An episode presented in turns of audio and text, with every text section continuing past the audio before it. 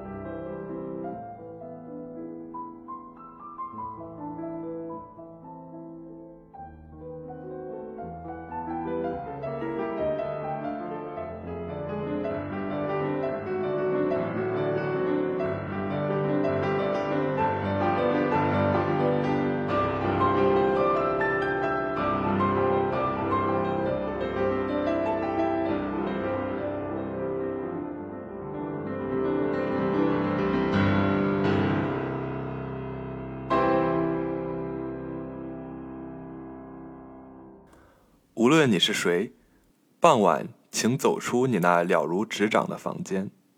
你的家是晋中原始之处。无论你是谁，你已倦到简直不愿跨过踏穿了护线的眼睛。徐徐竖起一棵细长单薄的黑树，面天而立，于是构出了一个世界，广大无边，正如上代默默酿成的一个词。而当你的神思捕捉到它的意义，你的眼睛别情依依的离去。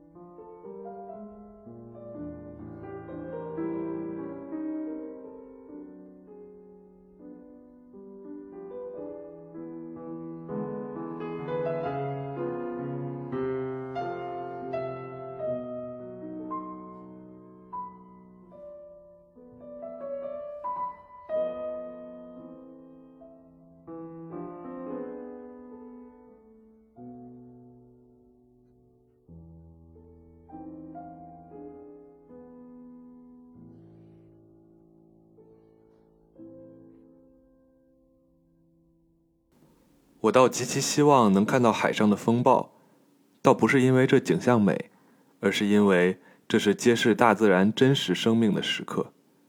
或者可以这样说，我心目中美的景象，是我确知并非为了取悦于我而人为的安排的景象，而是必然的、不可改变的景象，例如景色之美，或者伟大的艺术作品之美。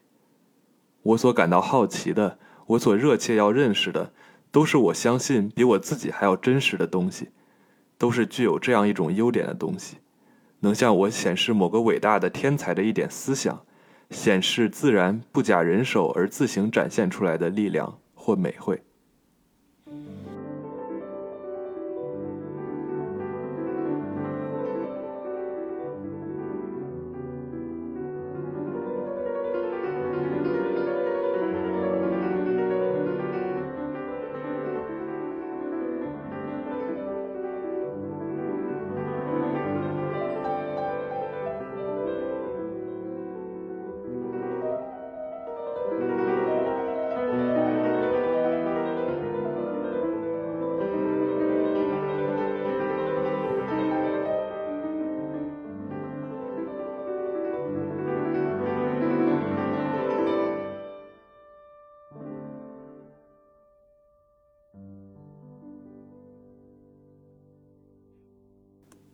上小船，船身一阵摇摆，这唤起了清显对这个不安定的世界最真切的感觉。一瞬间，他的内心鲜明地映现在涂着白漆的船舷上，也在大幅度地晃动着。他由此感到非常快活。本多将船桨在湖岸的岩石上用力一顶，小船滑向宽广的水面。绯红的湖水细波粼粼，仿佛将清闲闲适的心情进一步散放开来。那粗犷的水音似乎是从喉咙深处发出来的。他确实感到，自己十八岁秋令一日午后的这个时辰就这样划去，再也不复返了。到湖心岛看看吧，看了之后会扫兴的，那里什么也没有。哎，不要这么说嘛，还是去看看吧。本多划着船，他那发自内心的兴高采烈的话语，表达了这种年龄的少年的一副好奇心。清显一边远远地倾听着湖心岛对面瀑布发出的声响。一边凝望着被沉滞而泛红的逆光映射的迷离长晃的水面，他知道湖内游着鲤鱼的水底岩阴下边暗藏着鳖鱼，于是幼年时代的恐怖又微微泛上心头，顷刻又消失了。阳光绚烂地照射着他们刚刚剃光的富有青春活力的脖颈。这是一个静谧、悠闲而富足的星期日，尽管如此。清显依然觉得这个世界就像一只皮囊，下面开了小洞，似乎听到时光的水滴从那里一点一点滴落下去。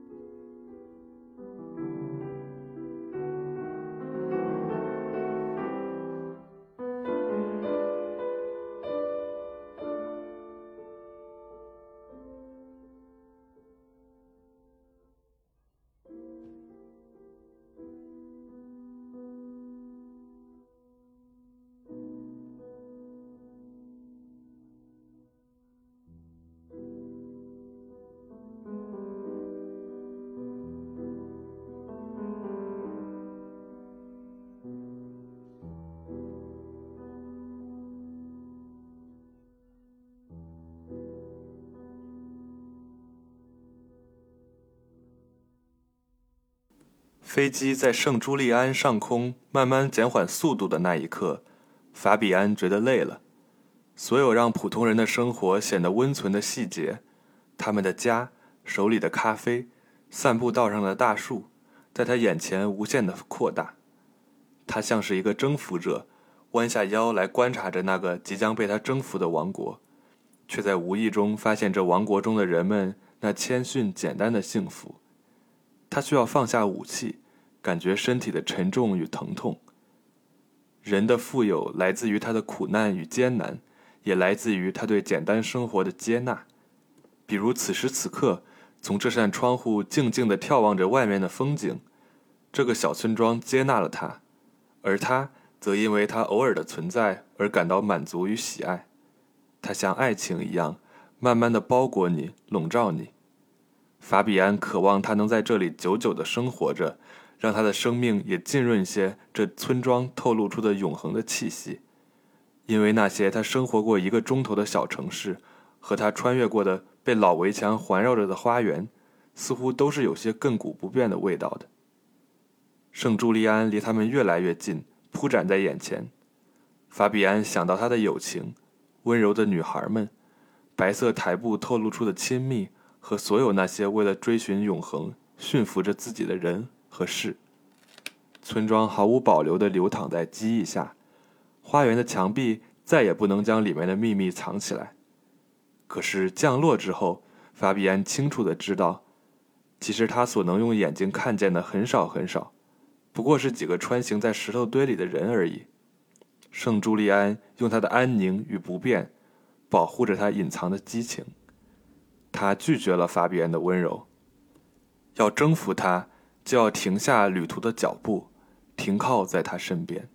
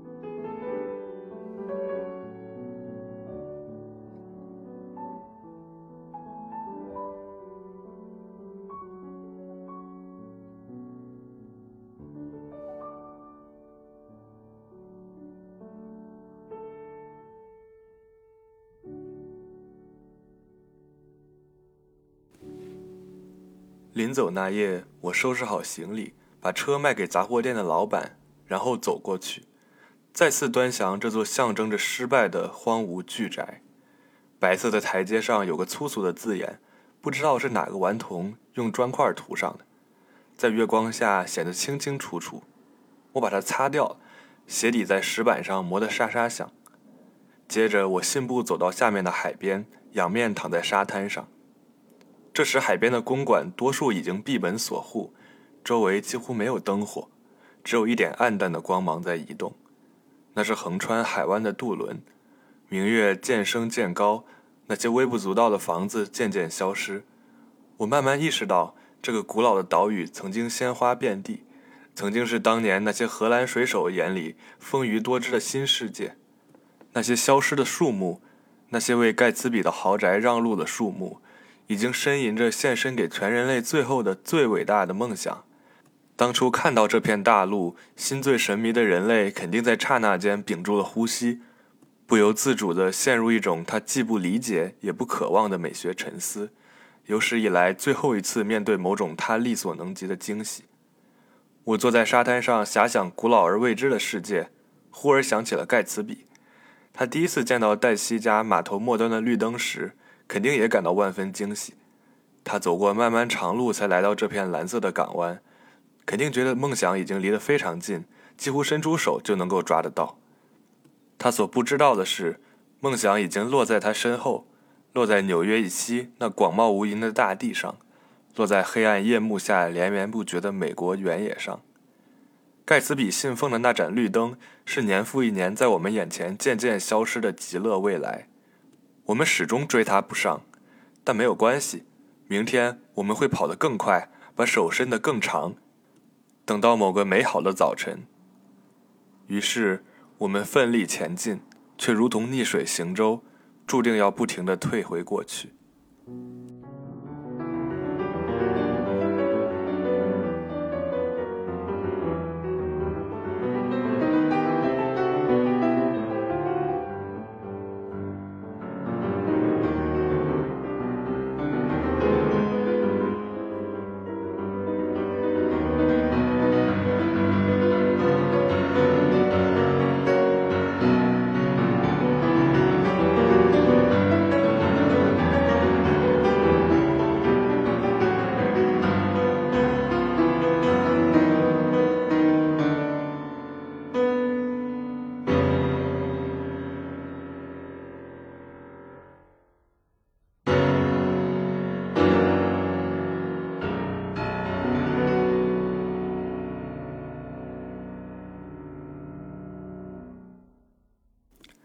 在很长一段时间里，我都是早早就躺下了。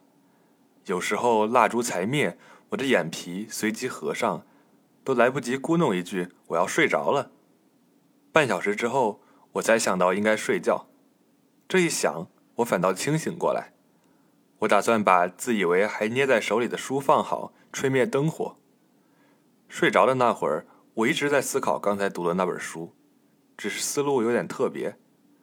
我总觉得书里说的事儿，什么教堂呀、四重奏呀、弗朗索瓦一世和查理五世争强斗胜啊，都同我直接有关。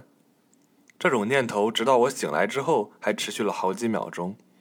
它倒与我的理性不很相悖，只是像眼罩似的蒙住我的眼睛，使我一时察觉不到烛火早已熄灭。后来，它开始变得令人费解，好像是上一辈子的思想，经过还魂转世来到我的面前。于是书里的内容与我脱节，愿不愿意再挂上钩，全凭我自己决定。这一来，我的视力得以恢复。我惊讶地发现，周围原来漆黑一片。这黑暗固然使我的眼睛十分受用，但也许更使我的心情感到亲切而安详。它简直像是没有来由、莫名其妙的东西，名副其实的让人摸不着头脑。我不知道那时几点钟了，我听到火车鸣笛的声音忽远忽近，就像林中鸟儿的转鸣，标明距离的远近。汽笛声中，我仿佛看到一片空旷的田野，匆匆的旅人赶往附近的车站，他走过的小路将在他的心头留下难以磨灭的回忆。因为陌生的环境、不寻常的行止、不久前的交谈，以及在这静谧之夜仍萦绕在他耳畔的异乡灯下的话别，还有回家后即将享受到的温暖，这一切使他心绪激荡。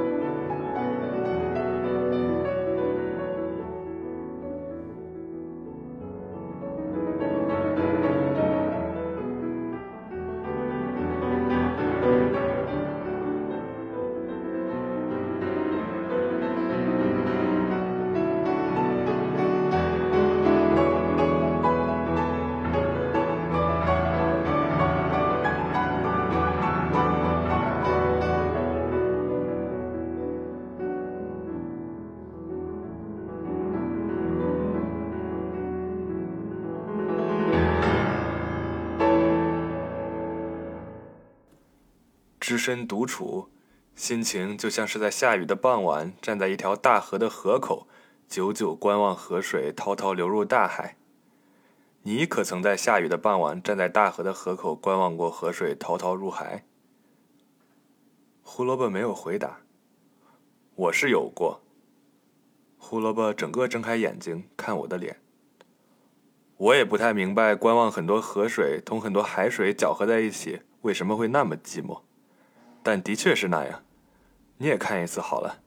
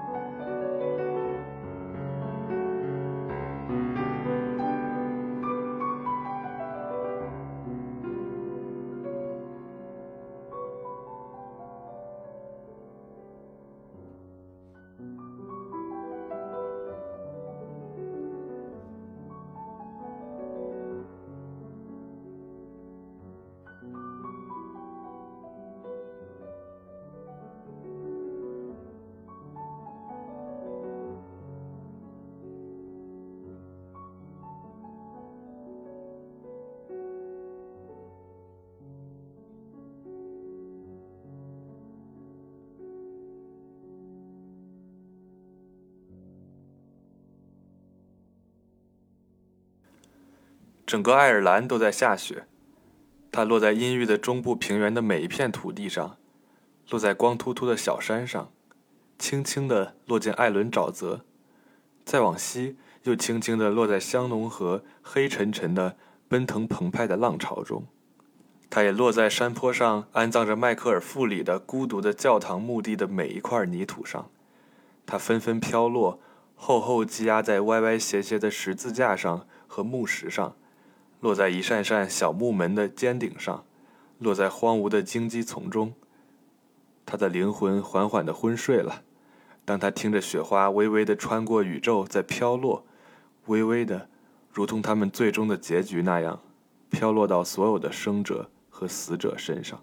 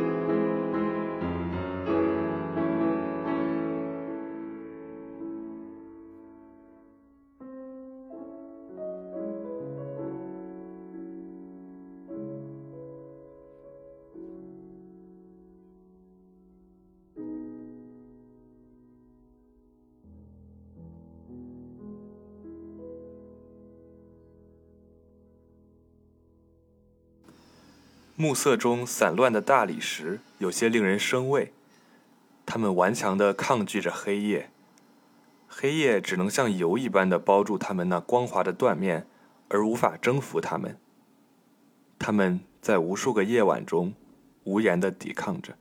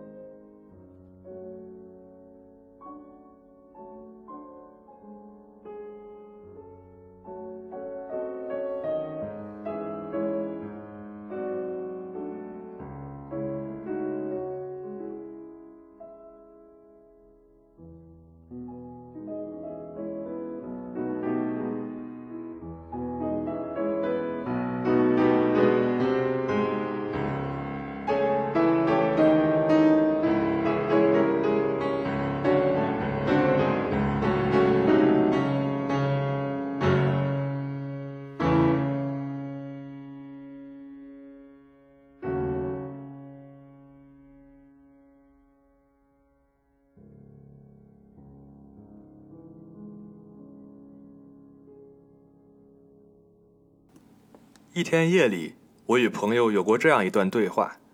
当时我们正在阿拉斯加的冰川上野营，抬头便是满天星斗。我们想等极光来着，却迟迟没等到，便坐在雪地上，仰望漫天的繁星。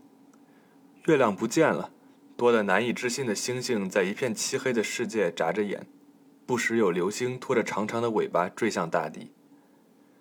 要是在东京也能每晚看到这么多星星，那就太爽了。工作到深夜，带着一身疲惫下班时，随便抬头一看，宇宙仿佛就在触手可及的地方。能在每天快结束的时候看见那样的光景，是个人都会浮想联翩的吧？有一次，有个朋友问了我这样一个问题：假设你独自看到了这样的星空，或是美得让人热泪盈眶的夕阳，你会用什么样的方法？把这风景之美与当时的心情传达给心爱的人呢？可以拍照啊，如果擅长画画的话，还可以画在画布上让人家看。不对，还是直接告诉对方比较好吧。朋友是这么说的，我会用自己的变化告诉他。他觉得被夕阳的美感动，自己渐渐改变，就是把自己的心情传达给对方的好办法。在人的一生中。自然会在每一个时代发出不同的讯息，无论是刚来到人世的婴孩，还是即将离去的老者，同样的自然都会向他们诉说各不相同的故事。想当年还很小的时候，有一天我在家附近的空地看完连环话剧之后，一路狂奔回家，生怕赶不上晚饭。那个绝美的黄昏，我至今无法忘怀。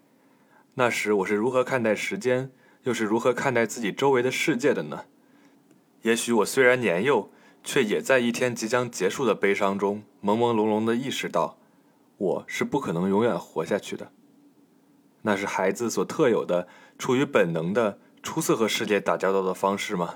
现在回想起来，我也经历过好几件让我以不同的角度把握世界的事情，这每一次体验，都好像成为了我来阿拉斯加之前的小小人生的分歧点。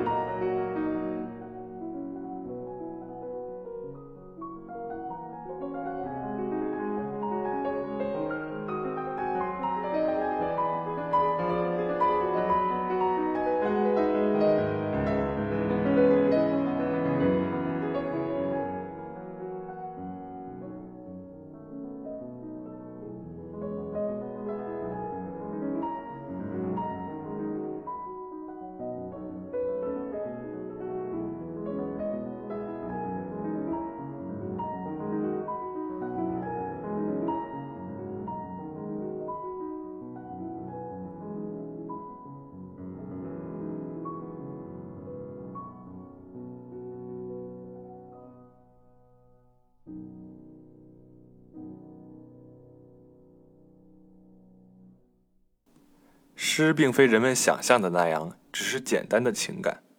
诗更多的是经验。为了写出一行诗，一个人必须观察很多城市、很多人和物。他必须了解各种走兽，了解鸟的飞翔，了解小花朵在清晨开放时所呈现的姿态。他必须能在沉思默想中回想起异域他乡的条条道路，回想起各式各样不期而遇的相逢。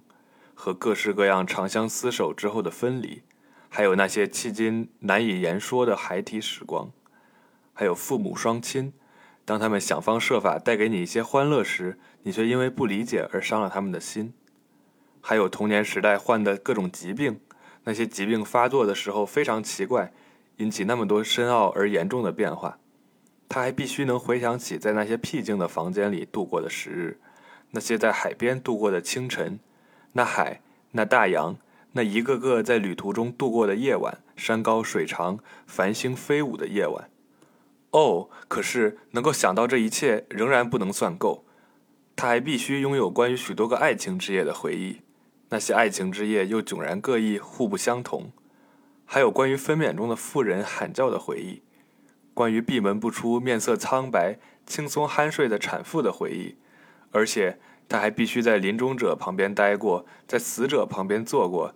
当时房间的窗户敞开着，时不时的传来嘈杂的声音。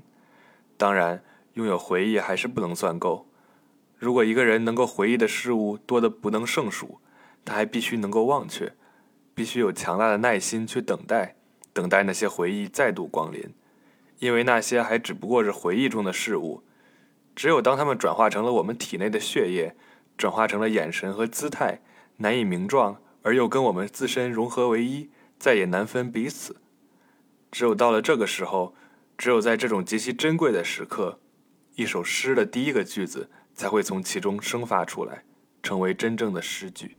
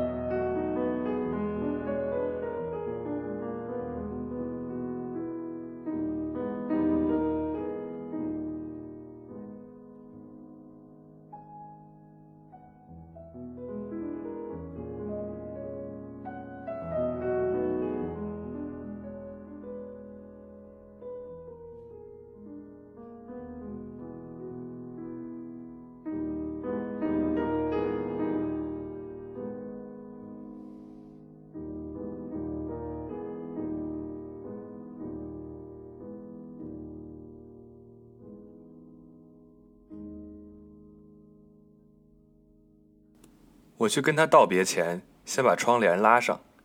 此刻，在玫瑰红的天幕下，太阳似乎夜已形成，正喷薄欲出。玫瑰红的天空引起我强烈的旅行欲望，因为我经常从火车的窗玻璃望见这样的天空。在车厢里过夜，不像在这里什么都关得紧绷绷、密匝匝，叫人透不过气，而是在运行摇曳中睡觉，就像鱼飘着睡觉，由潺潺活水驱动着。就这样，我醒着或睡着，都受火车滚动声的摇晃，耳听得隆隆滚动，两节一拍，四节一拍，随心所欲，就像钟声，按耳朵想象的节奏，越听仿佛钟声越急。一口钟催着另一口钟，依次催促，直到耳朵以另一种节奏替换定调。自此，钟声或火车声便乖乖听命于这个基调。每当火车高速把我送往想去的地方，我总想这样过夜之后，倚窗瞥见树林上方玫瑰红的天边，然后铁道转弯，村庄上方夜空依然繁星密布，街上依然被似蓝非蓝的夜幕笼罩。于是我跑向车厢的另一侧，见到树林上美丽的朝霞越来越鲜红耀眼。就这样，我从一边窗口跳到另一边窗口，随着火车方向变化，设法不离朝霞，追逐朝霞。我在右边窗口失去它，就在左边窗口重新获得它。此时下定决心不断旅行。此刻，这种愿望又油然而生，真想重读满天朝霞下。汝拉山脉荒蛮的峡谷，以及处于峡口弯道上的小车站。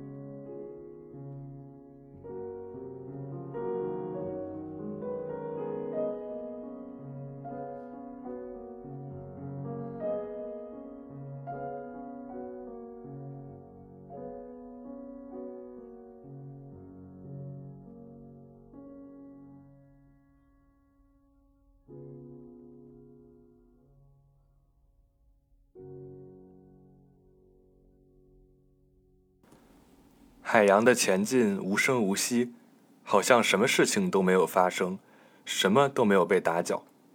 海水是如此之远，人们几乎听不到它。但结果，它却包围了最顽固的物体，其渐渐变成了半岛，然后是岛屿，然后是小岛，最终被淹没了，就好像被无边无际伸展的大洋溶解了一样。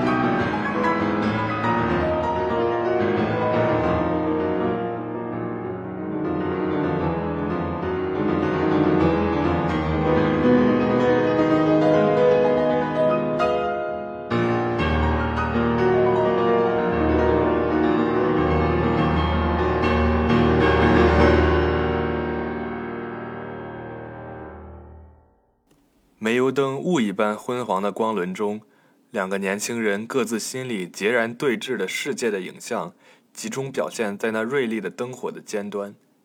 一个为刻骨的思恋而沉疴不起，一个为坚固的现实而勤奋学习。清显恍恍惚惚梦游于恋爱的海洋中，被海藻缠住双腿，依然挣扎着前进。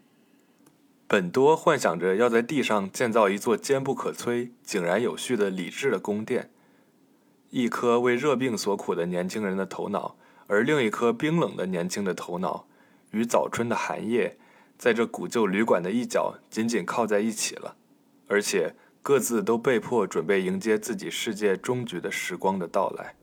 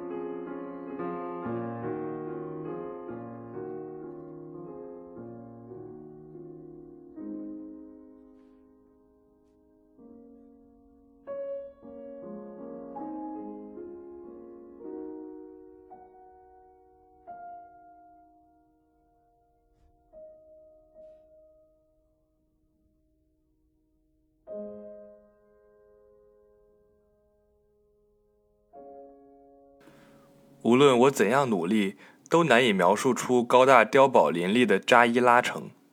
我可以告诉你，高低起伏的街道有多少级台阶，拱廊的弧形有多少度，屋顶上铺的是怎样的芯片。但是，这其实等于什么都没有告诉你。构成这个城市的不只是这些，而是它的空间量度与历史事件之间的关系。灯柱的高度。被吊死的篡位者来回摆动着的双脚与地面的距离，系在灯柱与对面栅栏之间的绳索，在女王大婚仪仗队行经时如何披红结彩？栅栏的高度和偷情的汉子如何在黎明时分爬过栅栏？屋檐流水槽的倾斜度和一只猫如何沿着它溜进窗户？突然在海峡外出现的炮船的火器射程和炮如何打坏流水槽？渔网的破口？三个老人如何坐在码头上，一面补网，一面重复着已经讲了上百次的篡位者的故事。有人说他是女王的私生子，在襁褓时就被遗弃在码头上。城市就像一块海绵，吸集着这些不断涌流的记忆的潮水，并且随之膨胀着。对今日扎伊拉的描述，还应该包含扎伊拉的整个过去。然而，城市不会泄露自己的过去。只会把它像手纹一样藏起来。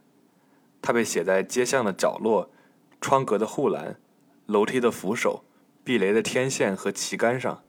每一道印记都是抓挠、锯挫、刻凿、猛击留下的痕迹。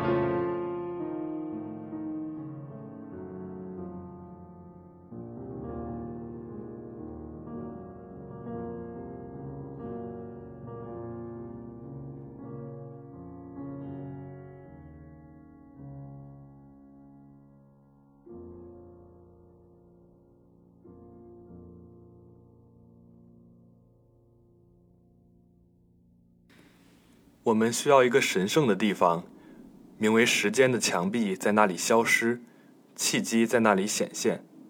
今天早上的报纸上刊登了什么新闻？谁是我的朋友？我欠了谁的人情？谁欠了我的人情？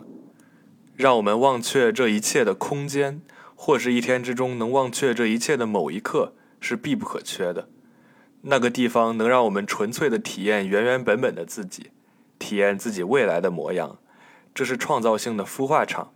起初看似什么都不可能发生，可你要是有属于自己的神圣的地方，并且使用了那个地方，变化总有一天是会发生的。人会通过圣地的创造和动植物的神话化，将某片土地变成自己的所有物。换言之，我们会将自己居住的土地变成拥有深刻灵性含义的地方。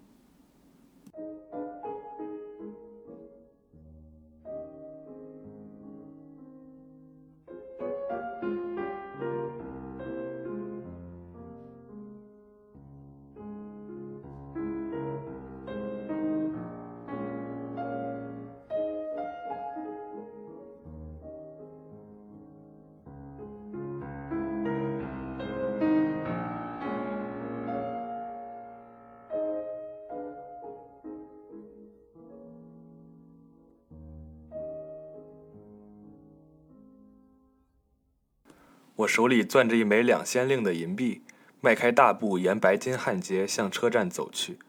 街上挤满了买东西的人，煤气灯照耀得如同白昼。这景象使我想起了此行的目的。我在一辆空荡荡的火车的三等车厢里找了个座位。过了好一阵令人难以忍受的延误之后，火车终于慢慢地离开了车站。它缓慢地向前爬行，越过青皮的房屋。穿过闪亮的河流，在威斯特兰地区车站，一群人挤上了车门，但乘务员让他们退下，说这是开往市场的专列。我仍然只是一个人坐在那节空荡荡的车厢里。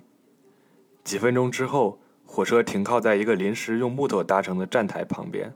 我下了车，走到马路上，看见灯光照亮的一个大钟，已经差十分就十点了。我前面是一座大型建筑。闪烁着迷人的名字。我找不到任何一个六便士的入口，但又唯恐市场关门，所以便匆匆穿过一个旋转门，将一先令递给面容倦怠的看门人。我发现自己进入一间大厅，周围是一圈半墙高的货廊，差不多所有的货摊都已关闭，大厅的一半都黑乎乎的。我辨识出一种静寂，它像是做完礼拜后弥漫在教堂里的那种静寂。我有些胆怯地走进市场的中心，有几个人聚集在一家仍在营业的货摊周围，在一块上面用彩灯拼成“音乐咖啡厅”字样的布帘前面，两个人正在往一个盘子里数钱。我听着硬币落下的声音，我好不容易才想起我为什么来到这里，于是便匆匆走到一家摊位，端详着那里的瓷瓶和有花卉装饰的茶具，在这家摊位的门口。一位年轻女郎正在和两位年轻的男士说笑，我注意到他们的英语口音，面无表情地听着他们谈话。啊，我从来没听说过这样的事情。啊，你肯定说过。啊，我肯定没说过。他真的没说过？说过，我听见他说的。啊，这简直是胡扯。那位年轻女郎看见我，便走过来问我是否想买什么东西。她的口气并不像鼓励我买，似乎只是出于责任感才对我说话。那些大的瓷瓶像东方卫士似的直立在摊位黑暗的入口的两边，我谦恭地望着他们，喃喃地说道：“不，谢谢。”那年轻女郎把其中一个花瓶挪了挪，然后又走回两位男士身边，他们又谈论起同一个话题。有一两次，那年轻女郎回头瞟了瞟我。我在她的摊位前徘徊不定，仿佛我对她的货物真的有兴趣，尽管我知道我在那里逗留毫无意义。然后我慢慢的离开了那里，穿过市场的中间走去。我让口袋里的一枚两便士硬币和一枚六便士硬币撞击作响。我听见从货郎的一头传来灭灯的喊声，顿时，大厅上面的部分完全黑了下来。抬头向黑暗中凝视，我看见自己成了一个被虚荣心驱使和嘲弄的动物。于是我的双眼燃烧起痛苦和愤怒。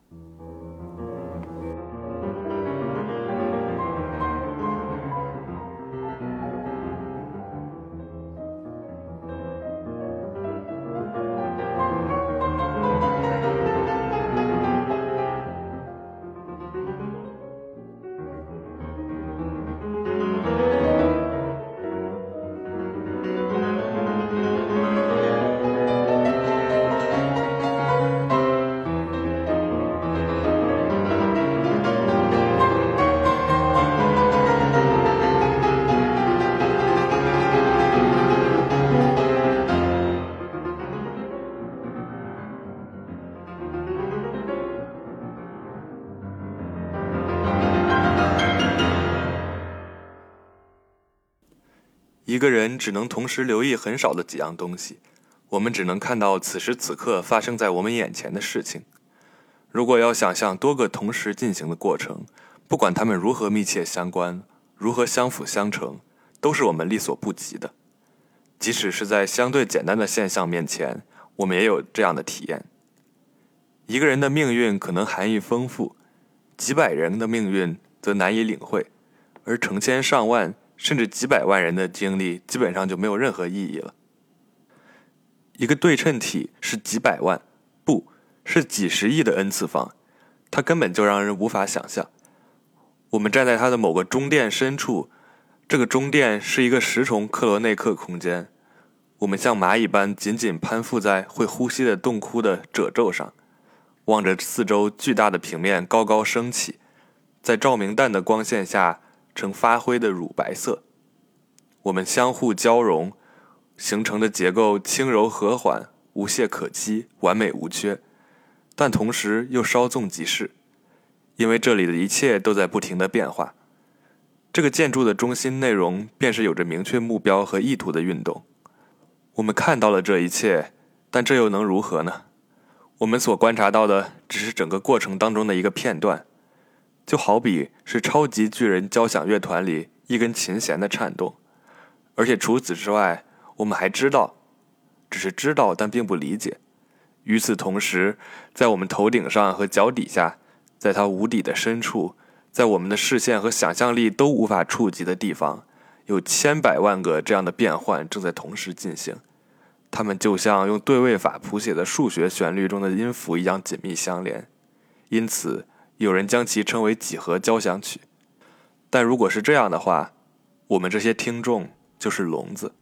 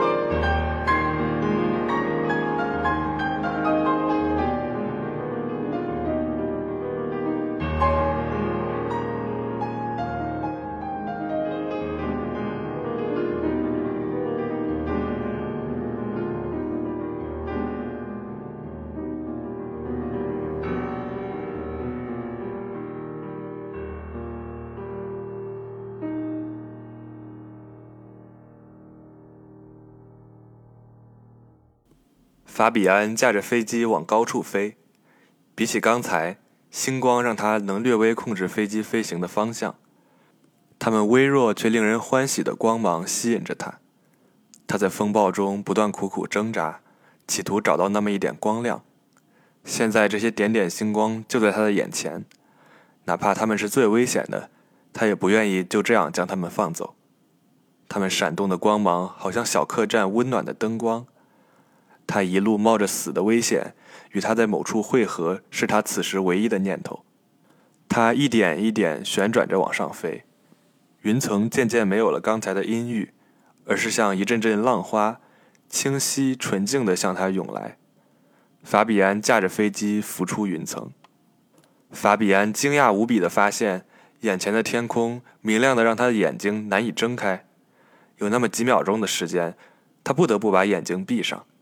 他从来都没想过，如此的黑夜和云层中，那满月和众多的星星，居然也能拥有如同潮水般倾泻而下的光线，把人的眼睛照得睁不开。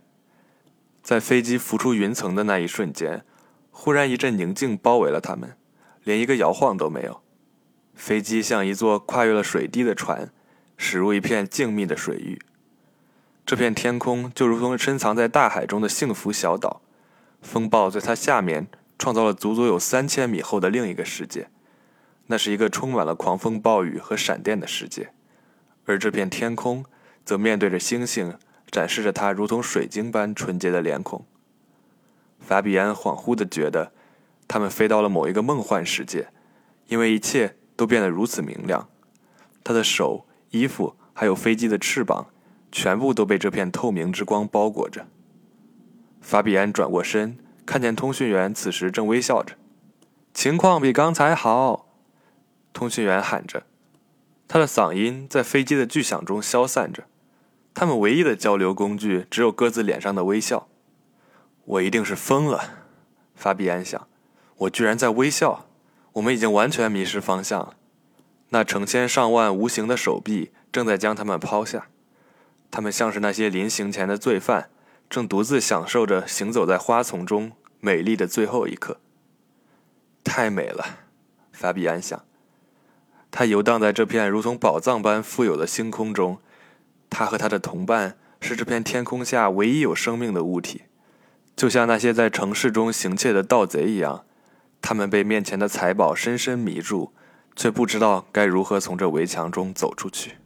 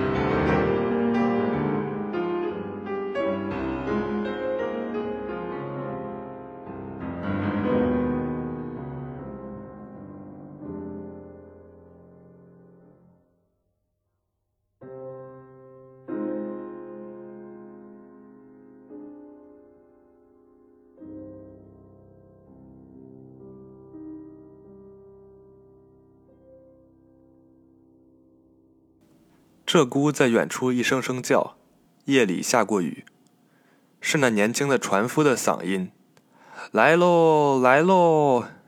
可是不见人影。他走的是另一条小径，两手空空的奔进来。我感到不祥，碗没了，找不到，或是打破了。他憨笑着伸手入怀，从斜搭而系腰带的棉袄里掏出那只碗，棉纸湿了破了。他脸上倒没有汗，我双手接过，谢了他，捧着走过跳板，一阵摇晃，见闻鲁声款乃，碧波像大皮软缎，荡漾舒展。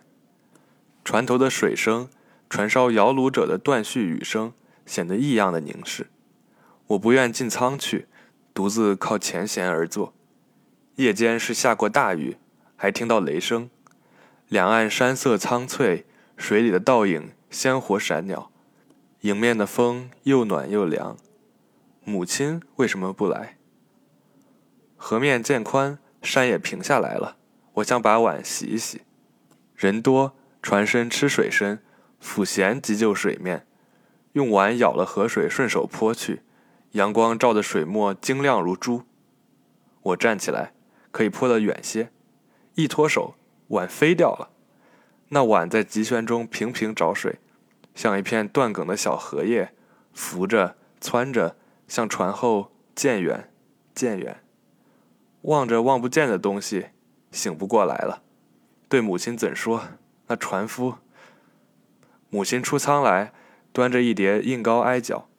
我告诉了他，有人会捞得的，就是沉了，将来有人会捞起来的，只要不碎就好。吃吧，不要多想了。吃完了，进仓来喝热茶。这种事儿以后多着呢。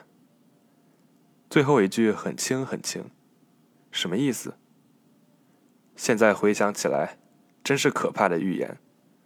我的一生中确实多的是这种事，比月窑的碗珍贵百倍、千倍、万倍的物和人，都已一一脱手而去，有的甚至是碎了的。那时，那浮湍的碗随之而去的是我的童年。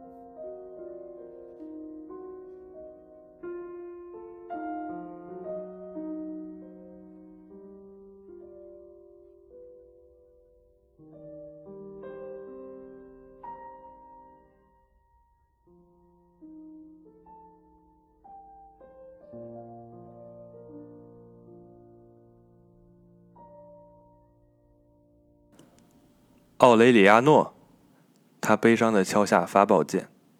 马孔多在下雨。线路上一阵长久的沉默。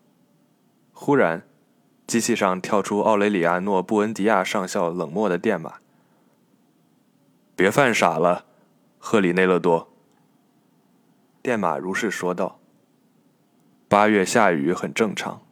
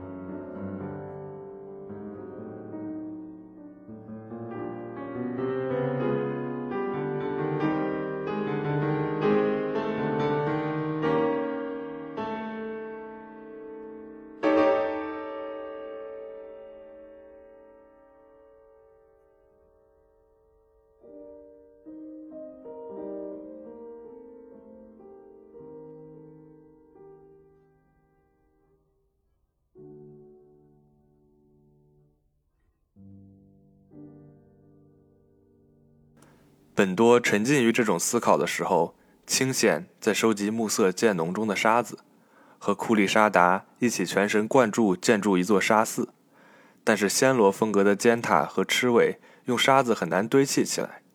库利沙达巧妙地在沙里掺了几滴水，搓成一座纤细的尖塔，然后小心翼翼地从湿沙堆积的屋顶上反捏出螭尾，看起来好似女人袖筒中伸出的纤细的手指。没想到，这根刺向灵虚的痉挛而反转的黑砂指头，干涸后变脆，断裂而青皮了。本多和乔培也停止了争论，转过眼看着他们玩沙子。这两个半大孩子一直乐滋滋地忙个不停。这座沙子茄栏该点灯了。好容易精雕细镂的四门前面关合纵长的窗户，已经均匀地弥漫着暮色，连轮廓。都变得一团昏黑，细碎的水花似濒死者阴弱的白眼。这个世界难以消亡的余光被收集起来，以这种聚合而成的白色为背景，寺院渐渐化为朦胧的暗影。恍惚之间，四人的头顶上星空闪耀，灿烂的银河跨越中天。本多知道的星星名称很少，尽管如此，对于加持银河两边的牛郎织女。以及为双方做法而展开巨大羽翼的天鹅座的北十字星，他立即就能辨认出来。此时涛声轰鸣，听起来远比白天里浩大。昼间看起来离得相当远的海和沙滩，如今一同融入混沌之中了。空中明星盈盈，微压般的密密匝匝挤在一起。四个青年人被这种景象所包裹。好像被封闭于一种无形的巨琴般的乐器之中，这的确是一把巨大的鸣琴。他们是误入琴槽中的四粒沙子，那里是无边的黑暗的世界，槽外却光明灿烂。从龙头到凤尾绷紧着十三根弦，倘若伸过一只纤纤素手，稍加撩拨，那宛如星辰悠悠回转般的音乐就会震动琴弦。摇撼着琴槽里的四粒沙子。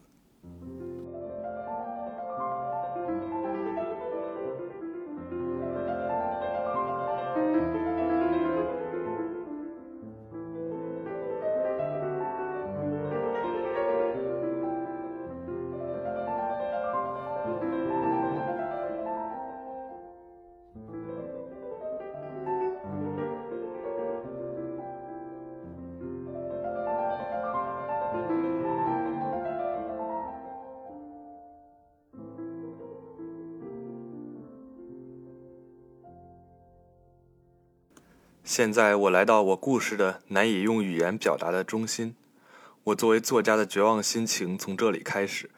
任何语言都是符号的字母表，运用语言时要以交谈者共有的过去经历为前提。我的羞惭的记忆力简直无法包括那个无限的阿莱夫，我又如何向别人传达呢？神秘主义者遇到相似的困难时，便大量运用象征。想表明神道时，波斯人说的是众鸟之鸟；阿拉努斯德英苏利斯说的是一个圆球，球心在所有的地方，圆周则任何地方都不在。以西结说的是一个有四张脸的天使，同时面对东西南北。也许神道不会禁止我发现一个相当的景象，但是这篇故事中会遭到文学与虚构的污染。此外，中心问题是无法解决的。综述一个无限的总体，即使是综述其中的一部分，也是办不到的。在那了不起的时刻，我看到几百万愉快的或者骇人的场面。最使我吃惊的是，所有场面在同一个地点，没有重叠，也不透明。我眼睛看到的事是同时发生的，我记述下来的却有先后顺序，因为语言有先后顺序。总之，我记住了一部分。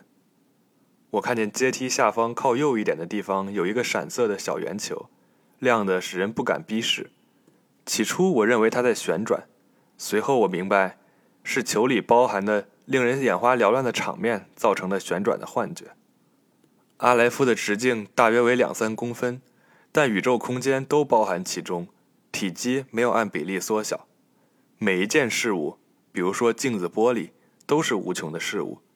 因为我从宇宙的任何角度都清楚地看到，我看到浩瀚的海洋、黎明和黄昏，看到美洲的人群，一座黑金字塔中心一张银光闪闪的蜘蛛网，看到一个残破的迷宫，那是伦敦，看到无数眼睛像照镜子似的近看看着我，看到世界上所有的镜子，但没有一面能反映出我。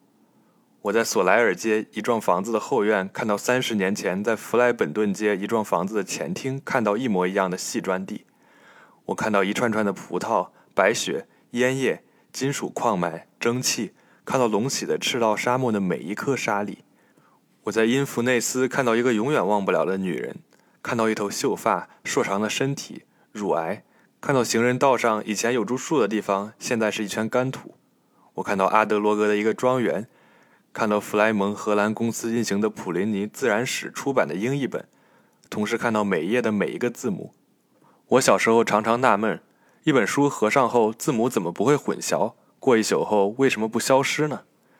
我看到克雷塔楼的夕阳，仿佛反映出孟加拉一朵玫瑰花的颜色。我看到我的空无一人的卧室。我看到阿尔克马尔一个房间里两面镜子之间的一个地球仪，互相反应，直至无穷。我看到鬃毛飞扬的马匹黎明时在里海海滩上奔驰，我看到一只手的纤巧的骨骼，看到一场战役的幸存者在寄明信片。我在米尔扎普尔的商店橱窗里看到一副西班牙纸牌，我看到温室的地上羊齿类植物的斜影，看到老虎、活塞、美洲野牛、浪潮和军队，看到世界上所有的蚂蚁，看到一个古波斯的星盘。看到书桌抽屉里的贝亚特里斯写给卡洛斯·阿亨蒂诺的猥亵的、难以置信但又千真万确的信，信上的字迹使我颤抖。我看到查卡里塔一座受到膜拜的纪念碑，我看到曾是美好的贝亚特里斯的触目的遗骸，看到我自己暗红的血的循环，我看到爱的关联与死的变化，我看到阿莱夫从各个角度在阿莱夫之中看到世界。在世界中再一次看到阿莱夫，在阿莱夫中看到世界。我看到我的脸和脏腑，看到你的脸，我觉得眩晕，我哭了，因为我亲眼看到了那个名字屡屡被人们盗用，但无人正视的秘密的假设的东西，难以理解的宇宙。